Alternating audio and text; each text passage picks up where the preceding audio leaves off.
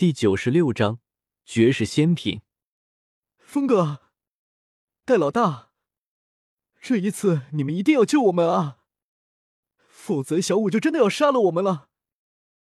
强攻魂尊霸凌妙龄少男了。韩风和戴沐白刚刚从柳二龙的威压之下离开，正打算回去吸收今日所得，就听见马红俊和奥斯卡大老远的哀嚎着，朝着他们飞扑而来。马红俊和奥斯卡脸上都是梨花带雨，鼻涕和眼泪混杂在一起。韩风和戴沐白皆是眼皮一跳，直接侧身躲过了两人的袭击。看到马红俊和奥斯卡狼狈的扑到地上，韩风翻了个白眼，直接将奥斯卡拎了起来，瞪着一双死鱼眼，无奈的问道：“你们俩是不是又作死，在小五面前提到唐三了？”呃，奥斯卡神色一僵，眼神不敢直视韩风的眼睛，缓缓的向着一边移去。韩风见状，哪里还不知道发生了什么？直接丢下了奥斯卡，你们这就是自己作死！明知道小五现在心情不好，还偏要去踩雷，你们不挨打谁挨打？正好现在唐三不在，你们就当做善事了，免得小五再去霍霍别人，让人去老师那去投诉了。说罢，韩风摊了摊手，做出了个爱莫能助的表情，转身便要走。戴沐白更是从头到尾都没想过和小五作对。目光深沉的蹲了下来，拍了拍奥斯卡和马红俊的肩膀，一副我看好你的样子，说道：“舍己为人，我不如也。”见戴沐白和韩风都一副甩手不管的样子，马红俊连声哭诉道：“这次不一样啊！三哥回来了，有三哥撑腰，我们真的会死的。”唐三回来了，听到马红俊的话。戴沐白和韩风都惊喜的大叫了一声，韩风的反应比戴沐白还要大上许多。他可是知道，唐三可不是空手而归啊！知道唐三已经回来之后，戴沐白和韩风直接朝着内院冲了过去，两股劲风刮起，原地只剩下面面相觑的马红俊和奥斯卡两人。另一边，赶走了奥斯卡和马红俊之后，没有了打扰者。唐三和小五自然而然的开始互诉衷肠，两对眼睛之中散发出来的情谊，简直没把边上的宁荣荣和朱竹清放在眼里。小三，你终于回来了。但就在这时候，两个全新的、没有眼力劲儿的憨包出现了。未见其人，先闻其声。戴沐白清朗豪迈的声音令唐三和小五的脸皆是一红。几乎下意识的分了开来。此时，戴沐白和韩风也看到了唐三。戴沐白一个大跳，直接搂住了唐三的脖子，也不在意唐三脸上异样的红色，大笑道：“半年了，我还以为你小子不回来了呢。”韩风同样满眼金光的盯着唐三。一旁的朱竹清见状，轻啧了一声，无力又嫌恶的说道。近墨者黑啊！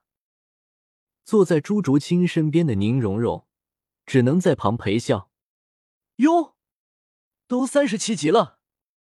随后，戴沐白察觉到唐三身上的魂力波动，突然一愣，半是错愕，半是惊喜的说道：“戴沐白。”说完，朱竹清和宁荣荣也是一脸惊愕的朝唐三看去，仿佛在看一只真正的怪物。半年前。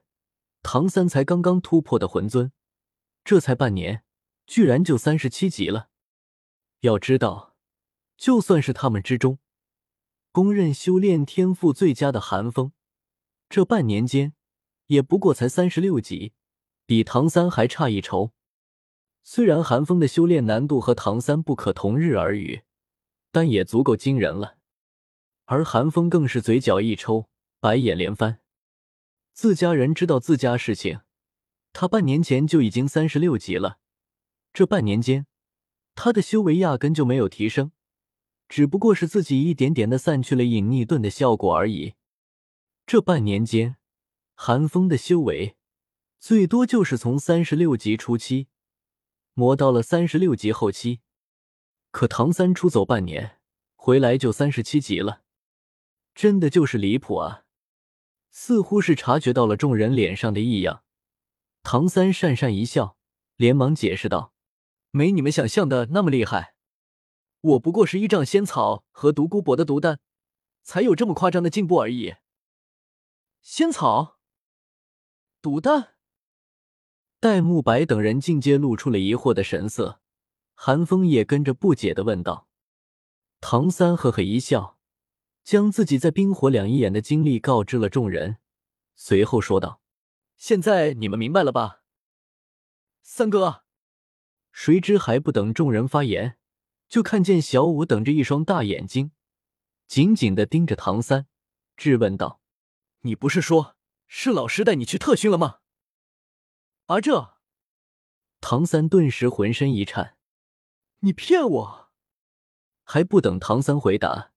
小五眼中就已经集聚起晶莹的泪光，他倒不是真的因为唐三骗他而生气，只是一想到独孤博那忽正忽邪的样子，他便担心的不得了。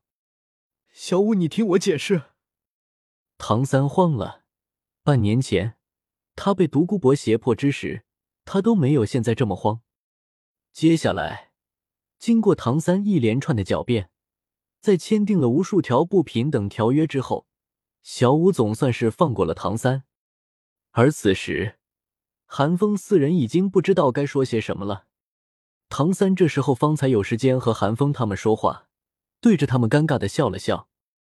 呵呵，戴沐白也是尴尬的笑了笑。要不我们先避讳避讳？避讳嘛呀，我们已经被避讳的很彻底了。韩风翻了个白眼。现在的唐三怕是巴不得他们帮他解围呢。唐三老脸一红，显然是知道自己的心思被韩风看穿了，连忙转移话题。指尖在二十四桥明月夜上一划，拿出一朵硕大的菊花。这朵菊花整体呈现出瑰丽的紫色，每一瓣小花瓣之上都附着着小巧玲珑的绒毛，但却没有半点香气溢散而出。寒风见状。眼前猛地一亮，唐三也是呵呵一笑，对戴沐白说道：“戴老大，这是给你的，此乃仙品奇荣通天菊，中性仙品药草，十支气运四支，血通八脉，可炼金刚不坏之身。戴老大，你不是想月年限吸收魂环吗？有了它，绝对能帮你提升至少三成的把握。”戴沐白一愣：“这是给我的？”自然，唐三的脸上没有半点矫作之色。戴沐白沉默了一会，随即哈哈一笑，大大方方的接过奇荣通天菊，豪放的笑道：“大恩不言谢，以后有踢不了的场子就交给我吧。”唐三也不见外，点了点头后，四下看了看，疑惑的问道：“奥斯卡和胖子呢？”啊。韩风耸了耸肩，满不在乎的说道：“他俩被你吓跑了，现在估计应该躲到院长办公室去了吧？”啊！唐三没听明白，他刚刚还真没注意奥斯卡和马红俊是什么时候离开的。那时候他眼里只有小五。韩风翻了个白眼，知道你没看见，我去把他俩叫过来。唐三讪讪一笑。只好将原本已经拿出来的八瓣仙兰先放了回去。